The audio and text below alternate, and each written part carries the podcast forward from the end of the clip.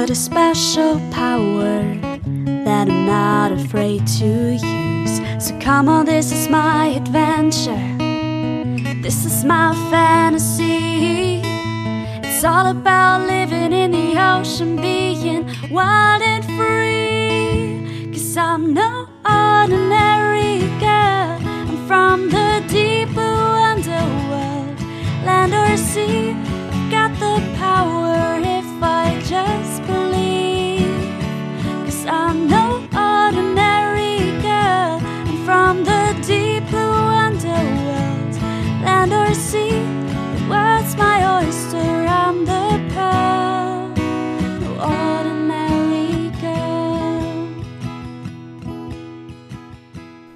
Moin und herzlich willkommen bei den drei Meerjungfrauen. Hallo. Ich bin Eva Und ich bin Anna. und das ist heute unsere 27. Folge im Juli. Ähm, und heute haben wir eine ganz besondere Gästin, denn heute ist der 14. Juli, wenn ich es richtig habe, wenn das rauskommt. und heute ist Shark Awareness Day. Genau. Es geht heute um Haie. Ist ein viel gefordertes Thema ja eigentlich bei euch. Ähm, und heute dürfen wir Iris Ziegler, Dr. Iris Ziegler begrüßen. Hi. Hallo zusammen. Freut mich Ja. total und vielen Dank für die Einladung. Gerne. Vielleicht magst du dich kurz vorstellen, also wie du, wie dein, also warum du heute hier bist, was du mit Haien zu tun hast. Okay, sehr gerne. Und ganz viel habe ich mit Haien zu tun, weil Haie sind die faszinierendsten Tiere unserer Welt äh, tatsächlich und wir wissen so wenig über sie. Und das ist auch der Grund, warum sie immer noch nicht genügend geschützt werden, obwohl sie doch so wichtig sind. Aber ich fange erst mal bei mir an. Also mein Name ist Iris Ziegler und alles vorweg, ich bin keine Meeresbiologin, äh, auch wenn ich den Ozean über alles liebe. Ich bin tatsächlich in meinem richtigen Leben Apothekerin und arbeite aber zwei Tage die Woche ehrenamtlich für Shark Project und das mache ich schon seit fünf Jahren jetzt. Und Shark Project, wie der Name sagt, das ist eine Organisation, die sich wirklich dem Schutz der Meere und vor allem der größten Bewohner, der Top-Prädatoren äh, der Meere verschrieben hat, nämlich den Haien. Haie kann man aber nur schützen, wenn man die Meere schützt und deswegen sind wir eigentlich eine Meeresschutz- und Artenschutzorganisation. Und wir setzen uns dafür ein, dass es diese faszinierenden Tiere auch noch gibt, wenn das fünfjährige Kind oder das neugeborene Baby mal so alt ist wie ich oder noch länger, weil ohne Haie wird es diese Welt nicht mehr geben, nicht in der Art, wie wir sie heute kennen. Und genau das versuchen wir zu erhalten.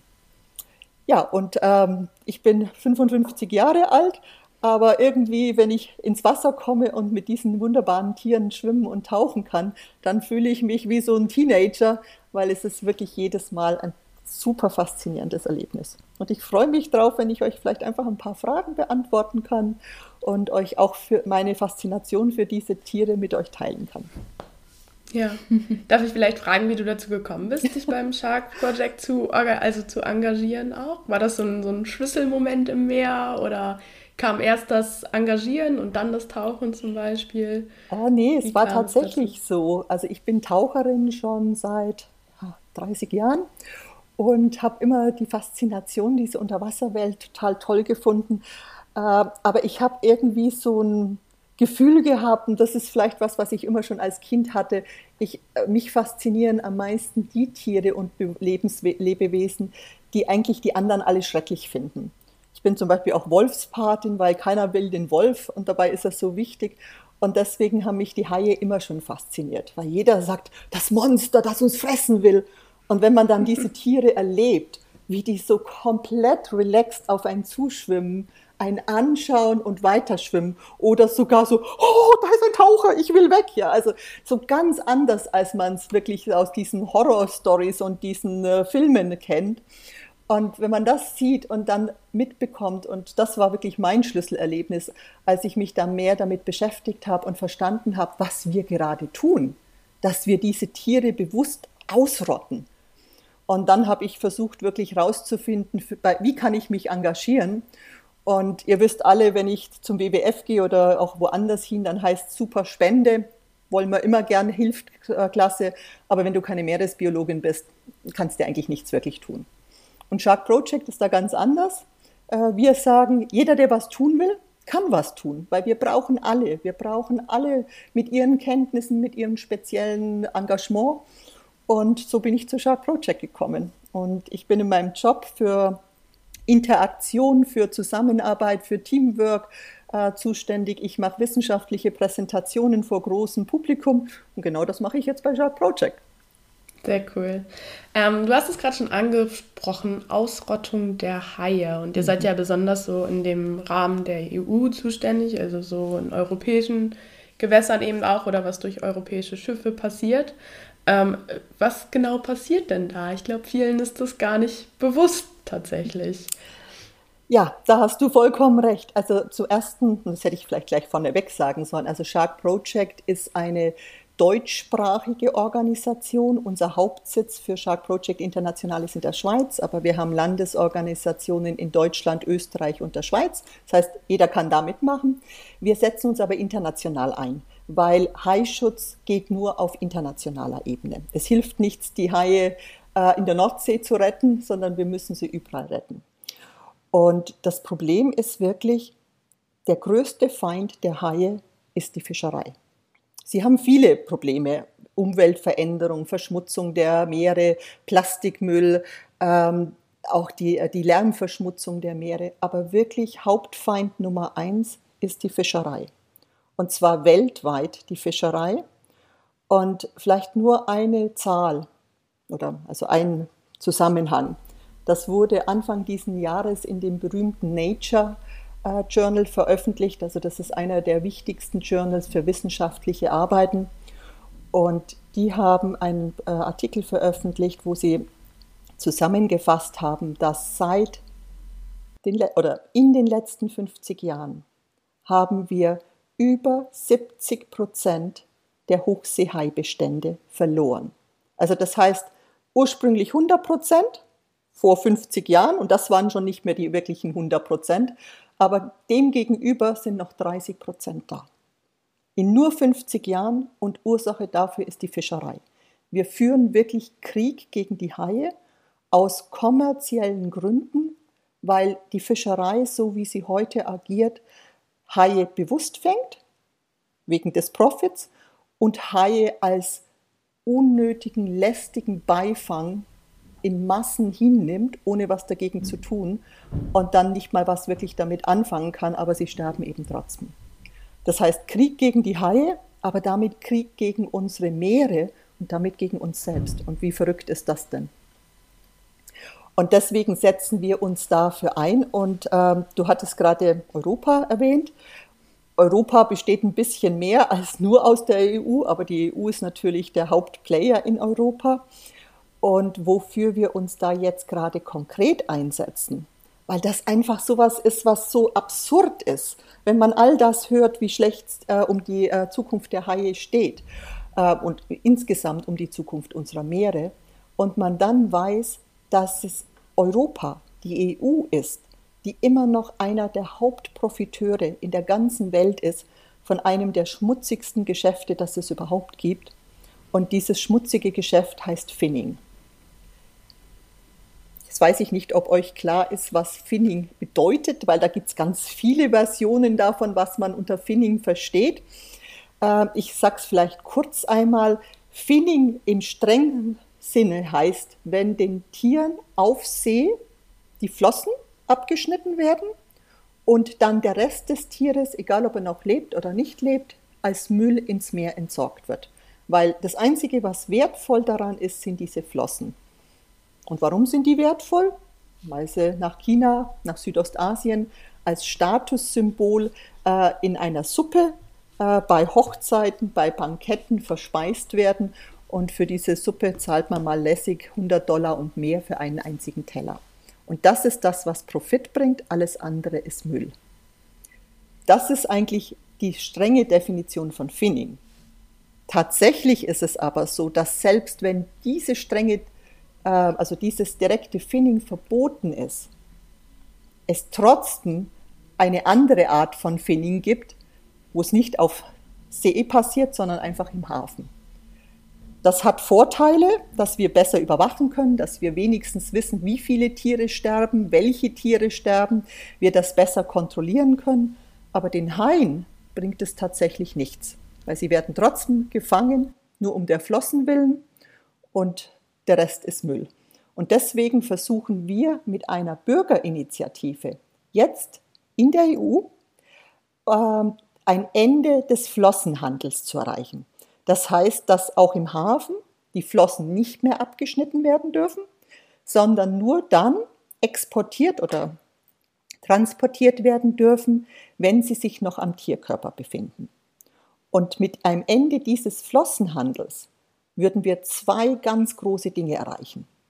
Zum einen, wir haben wirklich Kontrolle, weil während niemand so wirklich weiß, was auf See passiert, auf dem Land oder dem Luft oder dem Handelswegen, da haben wir viel, viel bessere Kontrollen und Überwachungen. Und da wissen wir dann wirklich, wie viele Tiere es sind und welche Arten es sind. Und wir können feststellen, oh, das ist ein geschützter Hammerhai. Der darf hier überhaupt nicht gefangen und exportiert werden. An der Flosse alleine ist es fast nicht zu erkennen. Und das andere ist genauso wichtig für die Haie, dass wir wirklich das größte Incentive, also den größten Anreiz für diesen Haifang wegnehmen, weil der ist der Profit. Und wenn ich nur die Flossen transportieren muss, die kann ich per Luftfahrt transportieren, aber das ist super billig. Das heißt, die Gewinnmarge ist riesig. Wenn ich dagegen das ganze Tier transportieren muss, nur weil ich die Flosse verkaufen möchte, dann wird die Gewinnmarge deutlich geringer. Das heißt, der Anreiz reduziert sich. Und genau da wollen wir ansetzen. Und deswegen sagen wir, stop finning, stop the trade. Weil letztendlich ist es das, was wirklich was verändern wird, wenn wir den Handel stoppen. Ja, wow, das war ja schon mal ganz viele Informationen. ja, ich hoffe, ich habe euch nicht gleich überrumpelt damit, aber no, das ist wirklich nicht. eine Riesenkampagne.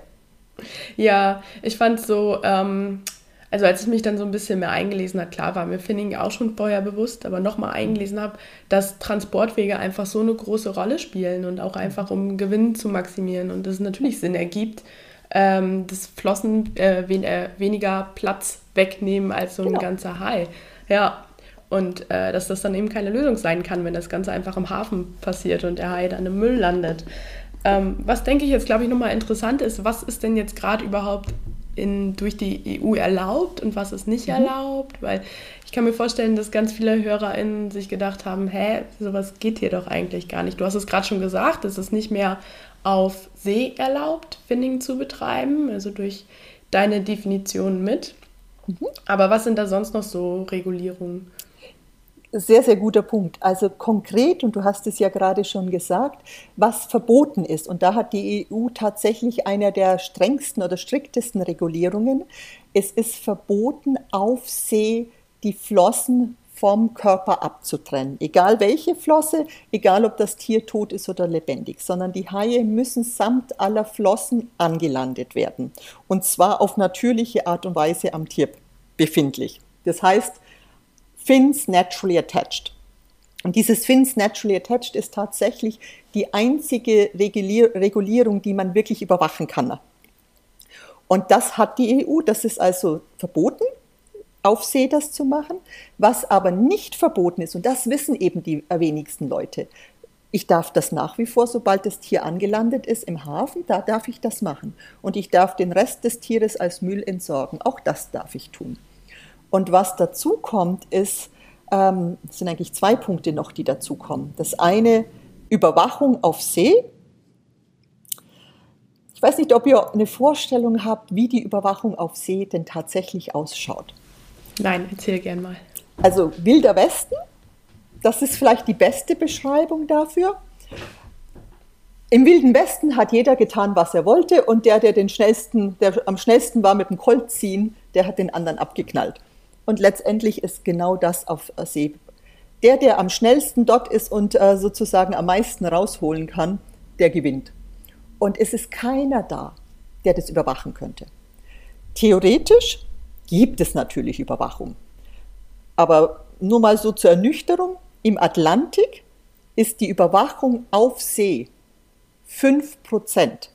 Das heißt, 5% aller Fahrten Fünf Prozent aller also Fahrten aller Schiffe ist tatsächlich jemand an Bord, der alles aufschreibt, unabhängig dokumentiert und der, wenn jetzt hier ein Verstoß gegen das Finning-Verbot äh, stattfinden würde, das aufschreibt und dann sozusagen als Beweis äh, mitnimmt und dann können ähm, Rechtsmaßnahmen eingeleitet werden.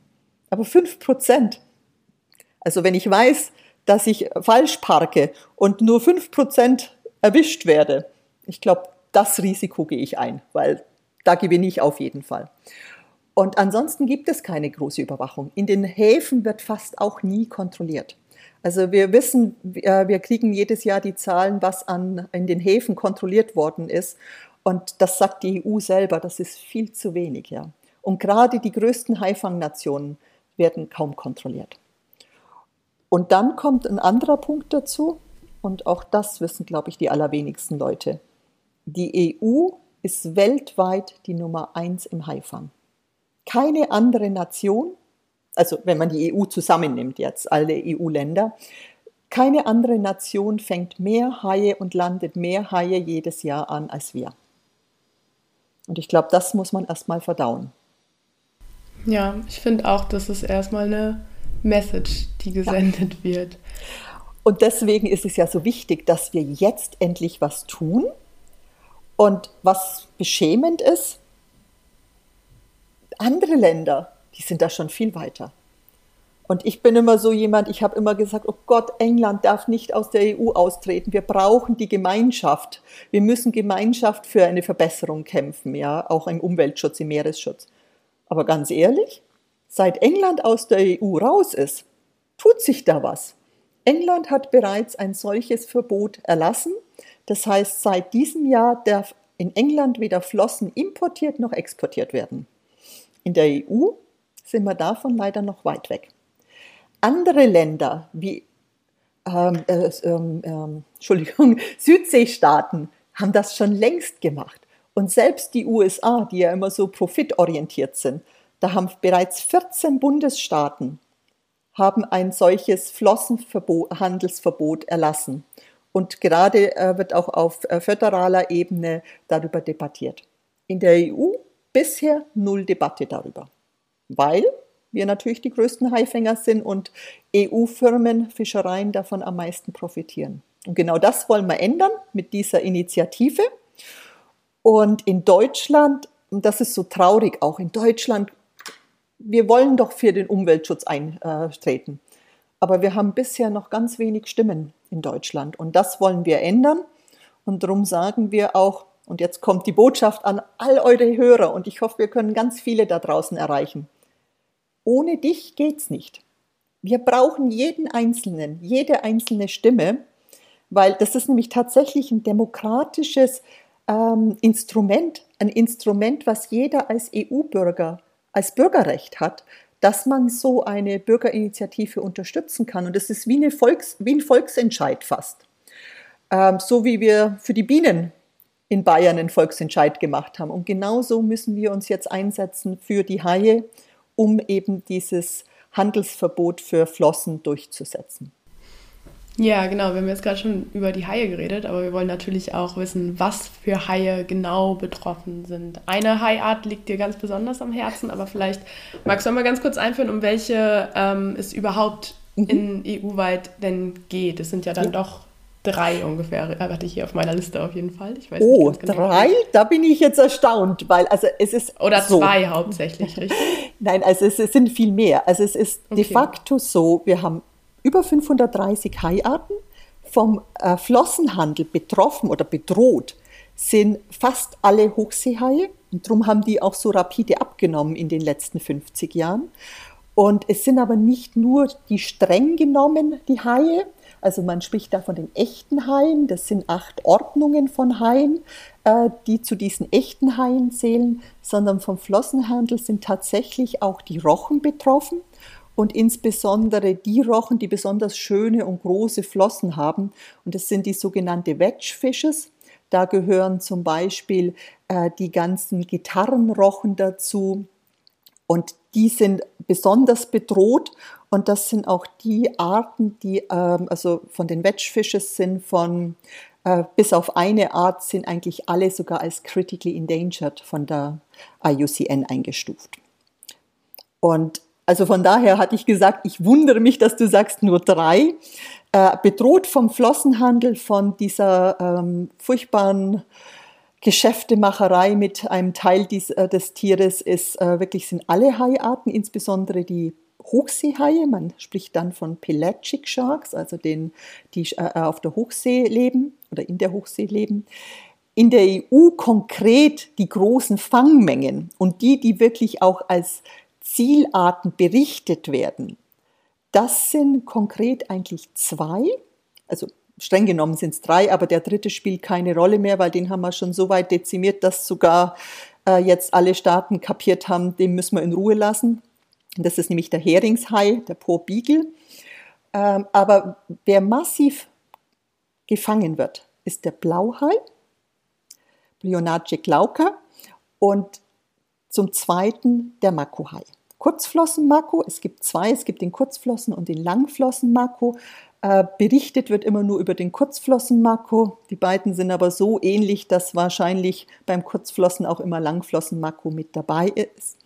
Isurus oxyrhynchus ist weltweit bedroht, ist von Washingtoner Artenschutzabkommen in 2019 als endangered, äh, äh, Entschuldigung, endangered ist er von der IUCN äh, eingestuft, aber vom Washingtoner Artenschutzabkommen ist er auf den Appendix 2 des Abkommens gesetzt worden. Das heißt, er darf nur exportiert werden und importiert werden, wenn er nachhaltig gefangen wurde. Und die EU-Flotten fangen aber beide Haie massiv. Und weiß nicht, wenn man vielleicht mal einfach eine Größenordnung nennt. Habt ihr ein Gefühl dafür, wie viele Tonnen Haie wir fangen in der EU. Und das jetzt nur im Atlantik, ja. Also ich spreche jetzt noch gar nicht davon, was die EU-Flotten im Indischen Ozean oder im Pazifik fangen. Boah. Größenordnung? Einfach mal ich eine bin Zahl. Sehr schlecht ich, im Schätzen. Einfach Ja. mal eine Zahl, weil ich glaube, man muss sich das mal vorstellen, ja, über welche Dimensionen wir reden. Also ich habe vorhin eure Grafiken angeguckt, deshalb habe ich ein paar Zahlen im Kopf. Okay, was? Es waren, es waren auf jeden Fall, ich weiß nicht mehr, ob es die Grafiken nur für ein Hai waren oder insgesamt. Ich bin jetzt gerade so bei 60 bis 100.000 Tonnen, aber ich weiß auch nicht mehr, ob es in einem Jahr war oder über mehrere hinweg. Gut, also die 60.000 Tonnen sind schon gar nicht schlecht, äh, wobei das ist jetzt nicht allein die EU, also das ist zum Beispiel ungefähr die Menge, die äh, jedes Jahr im Atlantik gefangen wird oder in verschiedenen Jahren, das ist ja nicht jedes Jahr gleich, äh, bis zu 60.000 Tonnen im Atlantik gefangen wurden und werden. Ähm, die größte Menge davon ist wirklich Blauhai. Und äh, was die EU davon fängt, das sind so gut und gerne mal ja, äh, 60, 70 Prozent des Gesamtfanges. Also wir sprechen von EU-Fängen für Blauhai von ungefähr 20.000 bis 30.000 Tonnen. Das ist der Blauhai. Der ist Das noch sind, nicht Das sind bedroht. auf jeden Fall Zahlen, die man sich schon nicht mal vorstellen kann. Richtig, Also richtig. versucht dir mal 60 Tonnen, äh, 60.000 Tonnen Hai vorzustellen. Das geht einfach nicht. Also ist richtig krass, wie viel das ist. Das ist krass. Und ich meine, äh, wenn man weiß, und das ist noch viel krasser daran, was wiegt denn so ein Blauhai? Also Blauhaie können durchaus größer werden, aber äh, was gefangen wird, ist, sind also im Durchschnitt Jungtiere oder Juveniles. Und äh, so ein Juvenile wiegt in der Regel, also auch da kommt es natürlich, gibt es Variationen, aber äh, was wir so im Schnitt äh, von den Berichten, wo dann wirklich mal Beobachter an Bord sind und wo es eben Daten gibt, reden wir von 30 Kilo im Durchschnitt. Also ein Hai 30 Kilo.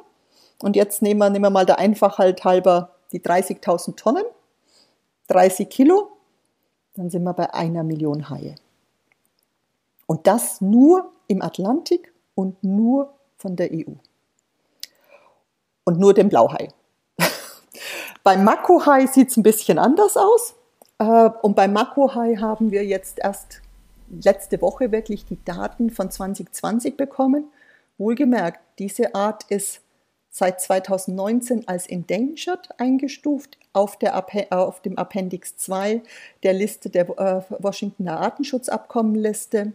Und auch dieser Hai wurde letztes Jahr noch über 1200 Tonnen, also 1200 mindestens das. Also es ist wahrscheinlich sogar mehr äh, gefangen, weil wir noch nicht alle Fang, also alle Fangnationen noch nicht berichtet haben. Aber das ist allein das, was die EU gefangen hat. 1200 Tonnen.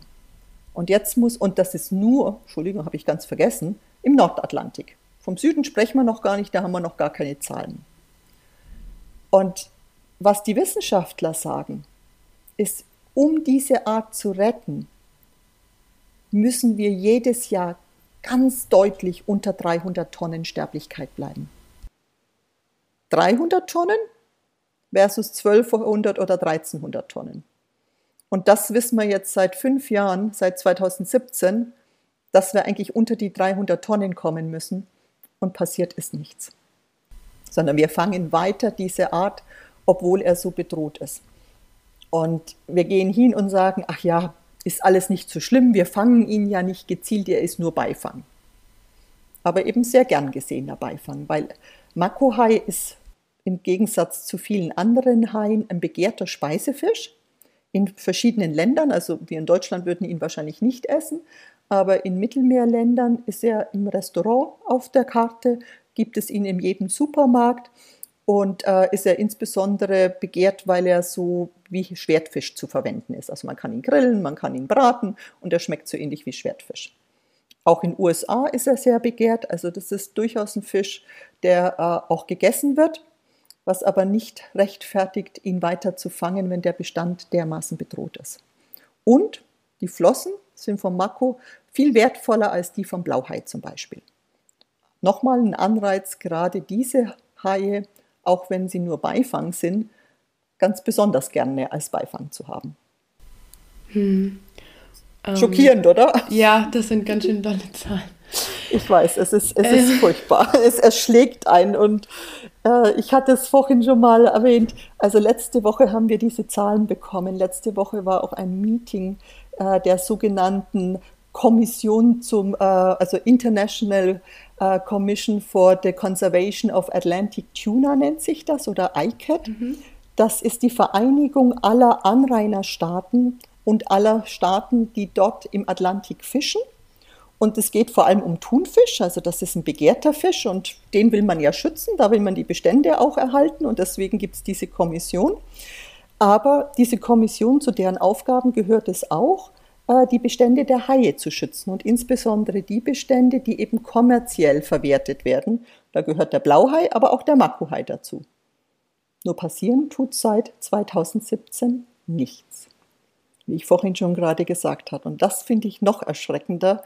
Das ist wirklich wie in einem Artikel von ähm, Rechtsanwälten, also von äh, Juristen äh, kürzlich veröffentlicht, das ist Tod mit Ansage. Wir wissen, was passieren wird und trotzdem tun wir nichts. In unserem Vorgespräch hast du erwähnt, dass der Marco, die eben auch so besonders wichtig ist und am Herzen liegt, ähm, weil er so eine zentrale Rolle im Ökosystem spielt, richtig? Also noch, mhm. vielleicht kann man sagen, noch wichtiger und noch zentraler als der das Blauhai, ohne den Blauhai jetzt mal äh, zu dezimieren hier. Ähm, aber vielleicht kannst, also kannst du uns erzählen, was das für eine Rolle ist und vielleicht mhm. auch so ein bisschen, was passieren würde, wenn diese, also wenn wir so weitermachen wie bisher, wenn die Bestände eben wirklich ganz gering werden, eben auch so gering, dass sich was verändert. Mhm. Äh, super, ja, das ist nämlich genau der richtige Punkt. Also uns geht es natürlich darum, jede Art zu schützen äh, im Aspekt Bio Biodiversity, also äh, Artenvielfalt. Äh, warum wollen wir das? Äh, weil diese Artenvielfalt, und das ist im Meer genauso wie im Land, vielleicht im Meer sogar noch wichtiger als im Land, weil die ähm, Zusammenhänge viel komplexer sind. Nur wenn die Artenvielfalt da ist, äh, haben wir gesunde Ökosysteme, weil jede Art spielt eine Rolle im Ökosystem. Jeder hat seinen Platz und keiner ist irgendwie sinnlos oder eine eine Pest sozusagen, wie man das immer so gerne sagt, die man gern, gut und gerne entfernen kann. Und dann gibt es aber im Ökosystem verschiedene Rollen. Es gibt also die Produzenten, das ist ganz unten das Plankton, das Phytoplankton, das den Sauerstoff erzeugt, dann das Zooplankton, das die Nahrungsgrundlage für viele andere ist. Und dann gehen die Stufen hoch. Und man kann sich das vereinfacht als Pyramide vorstellen. Das heißt, man hat dann erst die Krusten- und Schalentiere, dann die kleineren Fische, dann die größeren Fische, dann die kleineren Raubfische, die mittleren Raubfische und am Schluss die sogenannten Top-Prädatoren oder auch Apex-Prädatoren. Also das heißt, die sind ganz oben. Und die sind sozusagen die Spitze der Pyramide.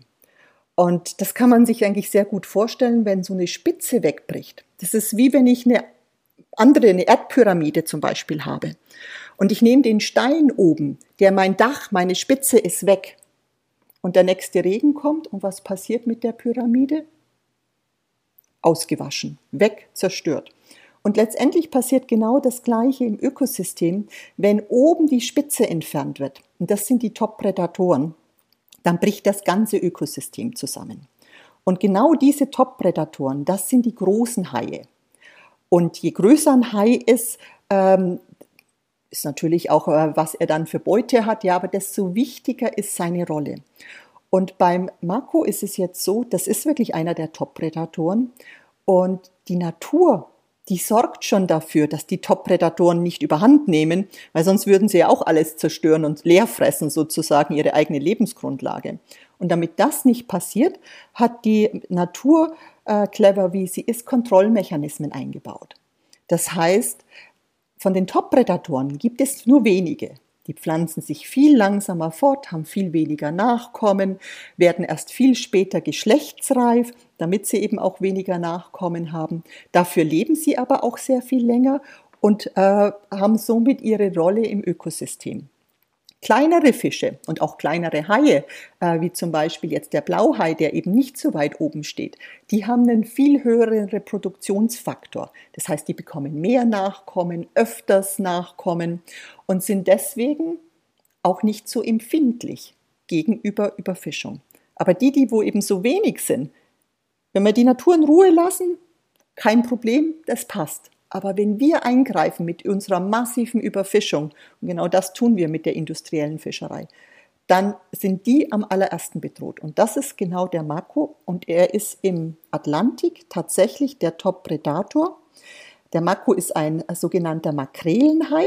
Der gehört zur gleichen äh, Ordnung äh, wie der große Weiße. Und dass das der Top-Predator ist, das weiß jeder.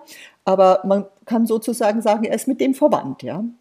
Und er äh, nimmt im Atlantik tatsächlich diese Rolle wahr. Und er ist einer der faszinierendsten Haie. Er ist nämlich der, ja, der, der Rennwagen unter den Haien, wenn man so will. Er ist ein Hai, der über 70 Stundenkilometer, manche sagen sogar bis zu 100 Kilometer, äh, Stundenkilometer. Aber was wirklich belegt ist, ist über 70 Stundenkilometer kann der auf die, auf die Piste bringen. Ein super faszinierendes Tier aber eben auch extrem bedroht. Und im Atlantik ist es tatsächlich so, nicht nur wie du gerade sagtest, dass dann vielleicht mal die Bestände so wenig werden. Also wir stehen im Nordatlantik vor einer Situation, dass der Bestand überfischt ist und weiterhin überfischt wird. Und das heißt, dass der Bestand am Zusammenbrechen ist. Und wir wissen jetzt schon, das sagen uns die Wissenschaftler mit einer Wahrscheinlichkeit von 90 Prozent, dass dieser Bestand am Zusammenbrechen ist. Und Zusammenbrechen heißt, das heißt nicht gleich, dass die Tiere aussterben. Ja, es gibt sie auch noch woanders aus der Welt, auf der Welt. Äh, und es gibt schon noch ein paar Haie im Atlantik. Aber sie können ihre Funktion, ihre biologische Rolle als diese Top-Prädatoren im Ökosystem nicht mehr wahrnehmen. Und deswegen ist es so dramatisch, dass wir bei diesem Hai, der noch dazu ein richtig charismatischer Hai ist und eine Schönheit ist, wirklich ein schöner Hai, äh, einfach zuschauen. Wir schauen zu, dass äh, er zusammenbricht, der Bestand. Und wir wissen jetzt schon, selbst wenn wir jetzt die Sterblichkeit auf Null bekommen, und Null muss man sich mal vorstellen, das geht fast gar nicht, wird es 50 Jahre dauern, bis wir mit einer Wahrscheinlichkeit von ungefähr 70 Prozent diesen Bestand wieder aufgebaut haben, so dass er wirklich ein gesunder Bestand ist, ja. 50 Jahre bei Null. Und wie ich vorhin gerade gesagt habe, letztes Jahr alleine haben wir von diesem Makohai äh, über 1200 Tonnen im Nordatlantik gefischt. Ja, also können wir quasi schon sagen, dass es in 50 Jahren nichts wird, weil wir kriegen das ja nicht auf Null reduziert. Das können wir uns schon abschminken quasi. Du sagst das so und äh, das ist gesunder Menschenverstand. Ja. Und man, jedes, also jeder und Wissenschaftler gehen dann hin und ich arbeite ja in normal in der Wissenschaft, die noch viel präziser ist. Für mich ist eine 70-prozentige Wahrscheinlichkeit noch so ein bisschen wie, naja, wird klappen oder nicht klappen. Also wir rechnen mit Wahrscheinlichkeiten. Wenn ich von der Probability ausgehe, auf die ich mich verlasse, will ich 95% Probability haben. Hier reden wir mit 70%iger Probability und tun immer noch nichts, wie du richtig ja, sagst. Wir kriegen ey. das nicht hin. Aber was noch grotesker ist, und das ist vielleicht nur mal, dass man das auch weiß, und gerade für eure Hörer, was hier die EU tut. Die EU geht hin und sagt, ach, die Wissenschaft hat ja nicht recht, das stimmt ja gar nicht. Das ist ja alles schon mit eingerechnet. Ähm, äh, wir brauchen da nichts. Wir können durchaus 500 Tonnen pro Jahr weiterfischen. Wir brauchen null. Die EU sagt, 500 Tonnen sind okay. Und bei diesen 500 Tonnen nimmt sie dann alles raus, was sie wieder freilassen, auch wenn von denen natürlich auch noch viele sterben. Ja. Und gefangen haben sie 1200 Tonnen. Also mhm. es passt überhaupt nicht zusammen. Ja, vielleicht noch mal ganz kurz, um solche Modelle zu verstehen. Weißt du, wann ungefähr der Mako geschlechtsreif ist und wie alt er werden kann? Mhm. Ähm, sehr guter Punkt. Äh, und deswegen ist er so empfindlich oder wir sprechen von vulnerable äh, gegenüber Überfischung. Er wird äh, erst mit 20 Jahren geschlechtsreif. Das gilt für die Weibchen. Und die Männchen müssen ungefähr 10 Jahre alt sein. Das heißt, 20 äh, Jahre, das ist so wie, also es ist ja, die werden später geschlechtsreif als wir Menschen. Und noch dazu, weil es so unterschiedlich ist bei den beiden Geschlechtern. Ja. Es hilft also nichts, wenn wir sagen, okay, die Tiere, die jetzt überleben, in zehn Jahren können die sich fortpflanzen. Für die Männchen würde das gelten, aber für die Weibchen noch lange nicht. Ja. Und sie können äh, sehr alt werden, also sie können über 50, 70 Jahre alt werden. Und je älter sie sind, je größer die Weibchen sind, desto äh, besser ist auch die Wahrscheinlichkeit oder ihre Chancen, dass sie sich wirklich fortpflanzen können. Also wir sprechen von den Big Mamas. Den Big Mamas, äh, das sind die besten, ähm, ja, also das ist die, die wirklich äh, die beste Voraussetzung für den Wiederaufbau des Bestandes bieten. Während die jüngeren Weibchen, die zum ersten Mal geschlechtsreif werden, nicht unbedingt gleich ein passendes Männchen finden und dann auch die Wahrscheinlichkeit, dass sie das ähm, Junge austragen, äh, nicht unbedingt äh, gegeben ist. Und mhm. gerade diese Big Mamas aber, und jetzt muss ich doch noch einmal kurz auf die USA kommen, weil die habe ich ja bisher so ein bisschen außen vor gelassen. Die USA wollen weiter die Big Mamas fangen. Und sogar le lebendig gefangene Haie wollen sie anlanden, weil in den USA ist der Mako-Hai ein Sport, äh, in der Sportfischerei. Die haben da Wettbewerbe. Wer fängt den größten Hai?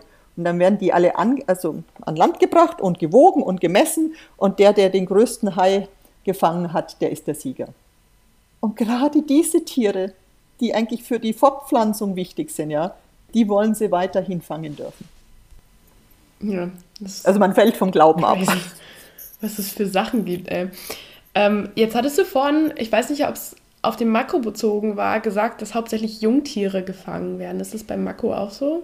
Weil dann wird es ja erst recht bedeuten, dass man quasi ja. den Nachwuchs wegnimmt, der ja. neue, ja.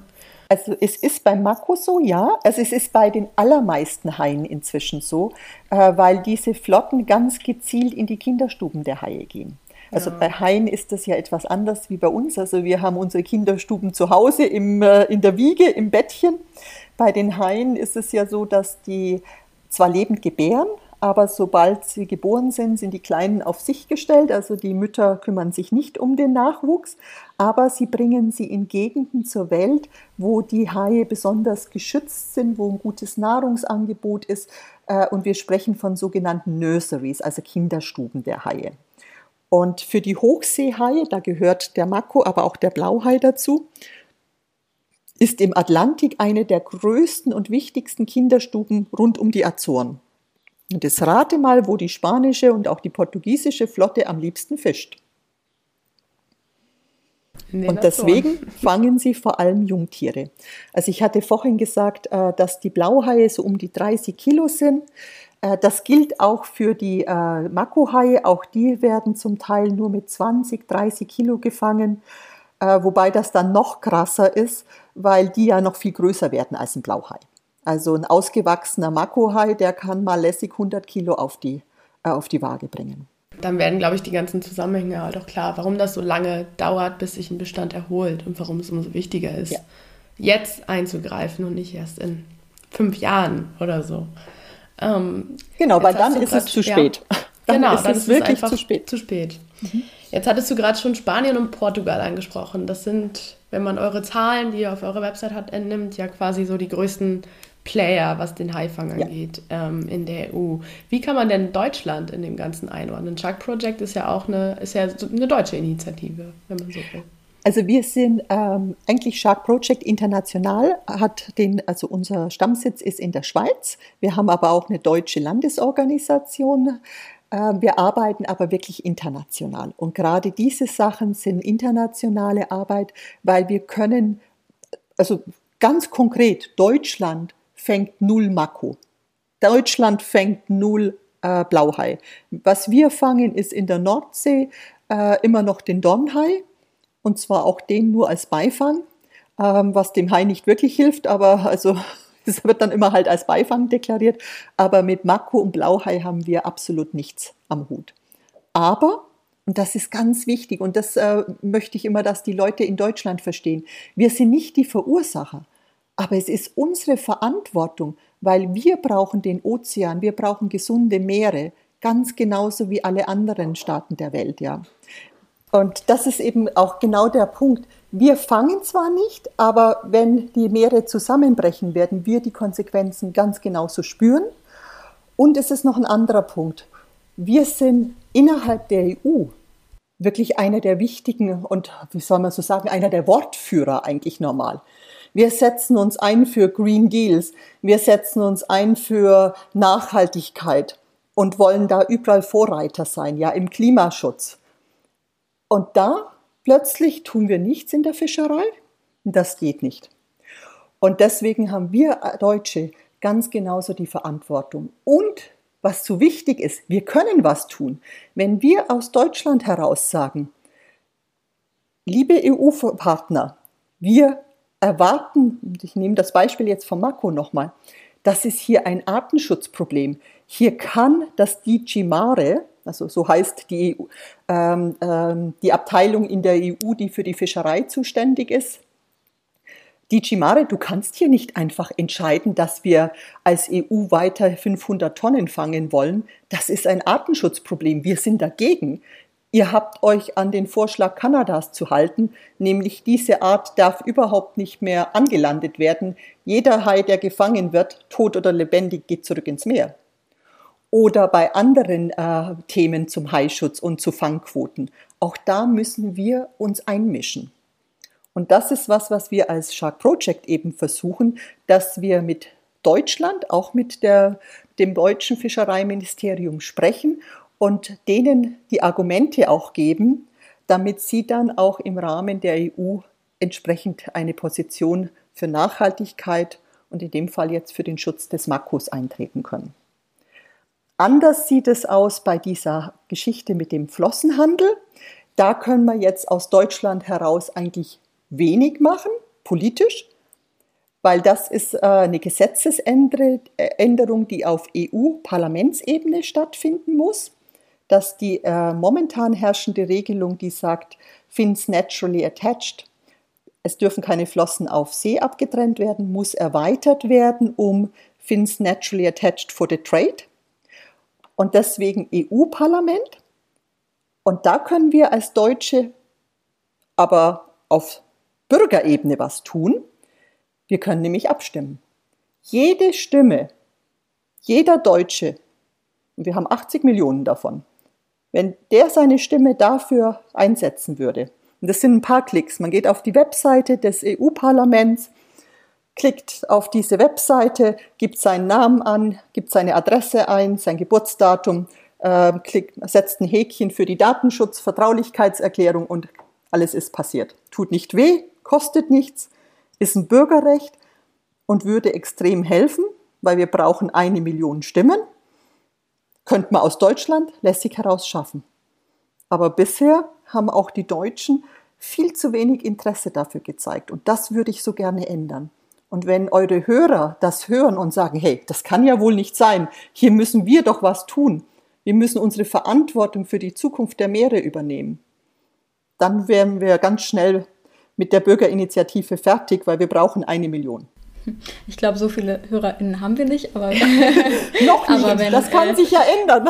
genau, wenn ihr euch jetzt angesprochen fühlt, ähm, wir verlinken die Petition auf jeden genau. Fall in unseren Shownotes.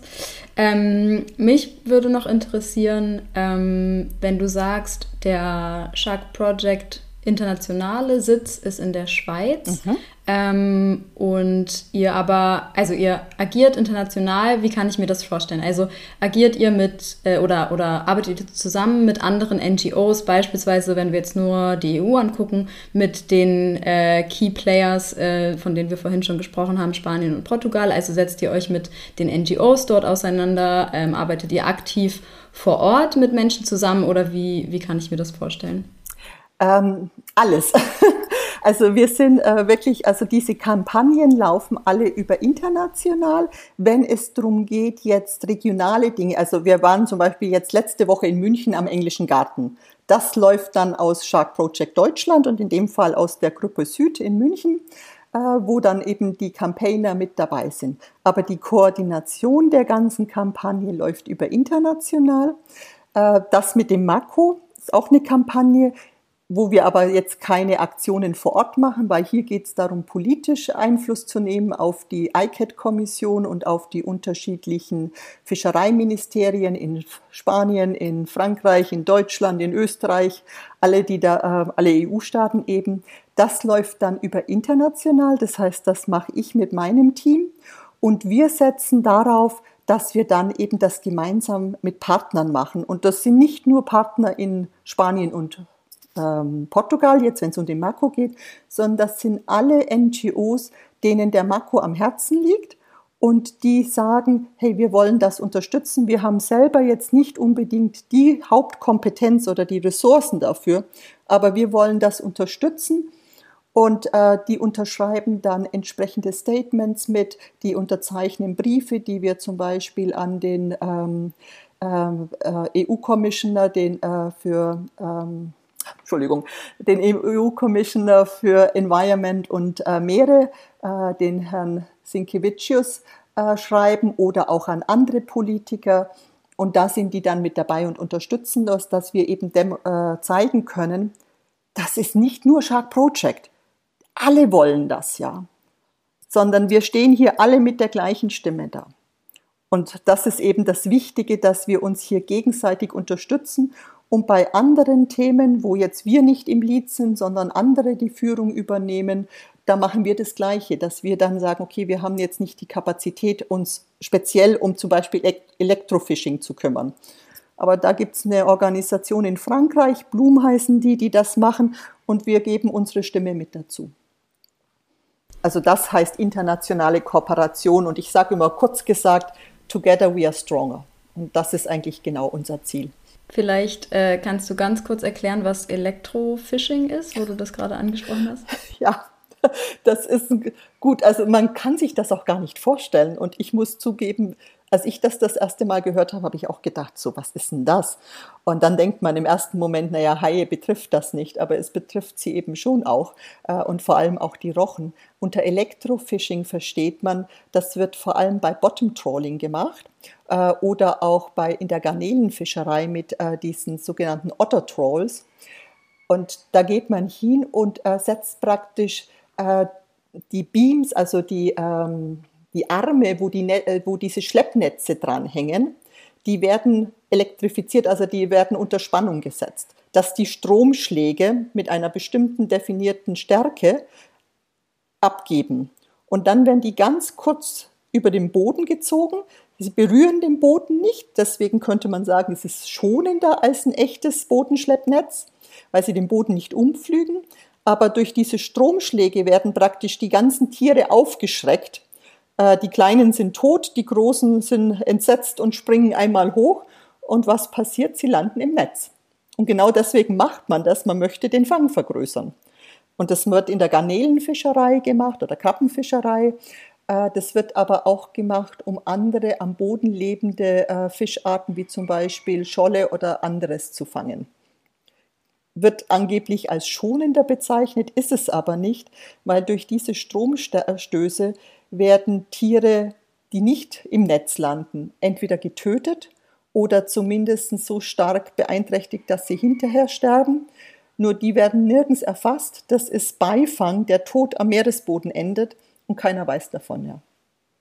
Und auch das sind Fangarten, die die Fischerei einsetzt, um einfach ihren Fang, ihren Profit zu maximieren, ohne dabei Rücksicht zu nehmen, was das für das gesamte Ökosystem bedeutet. Verrückt, oder? Und äh, ich hatte vorhin gesagt, äh, es betrifft natürlich die Haie und die Rochen. Äh, es gibt viele Haiarten, die am Boden leben äh, und sich eigentlich gar nicht großartig da wegbewegen wollen, außer wenn sie mal Beute über sich haben, die sie schnappen. Und vor allem viele Rochen leben ja am Boden, ja, im Sand versteckt. Und die sind natürlich durch solche Art der Fangmethoden ganz besonders auch betroffen. Hm. Ja.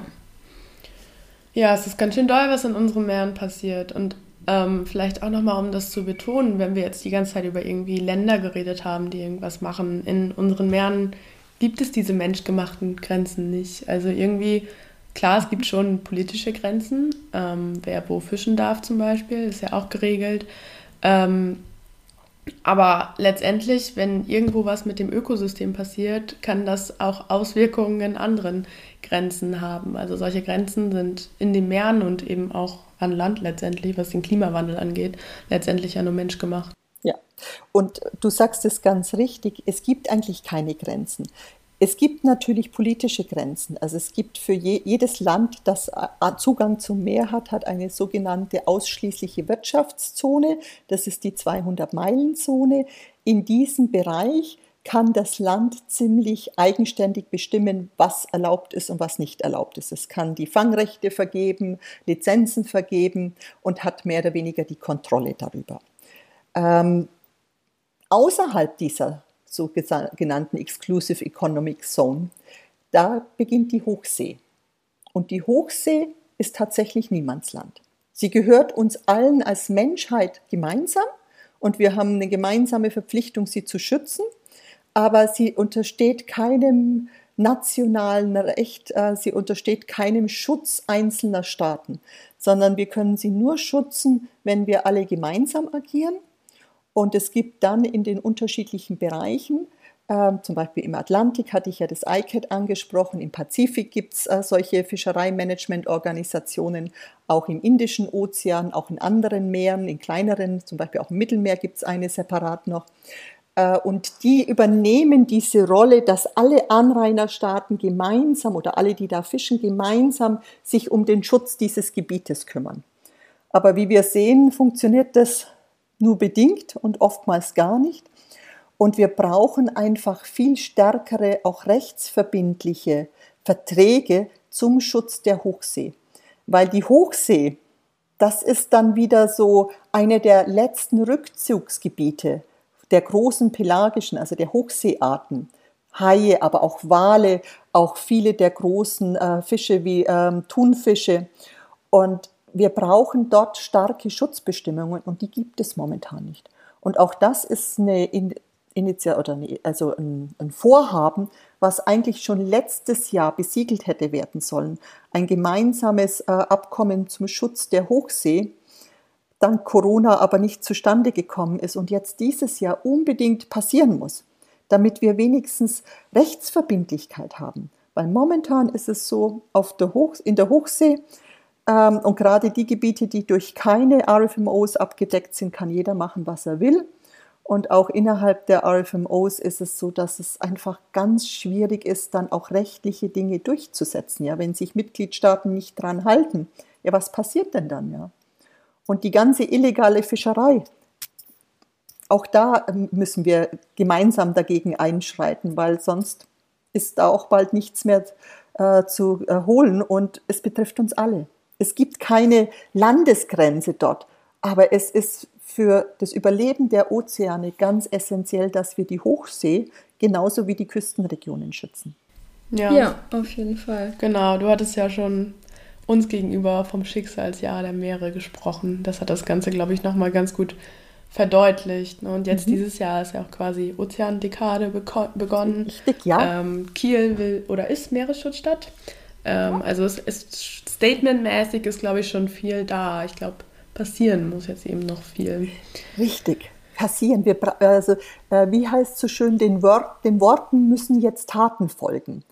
Und die EU hat ja ganz groß verkündet, äh, sie wollen eine EU Biodiversity Strategy 2030, das heißt Ozeandekade bis 2030 soll da wirklich was passieren.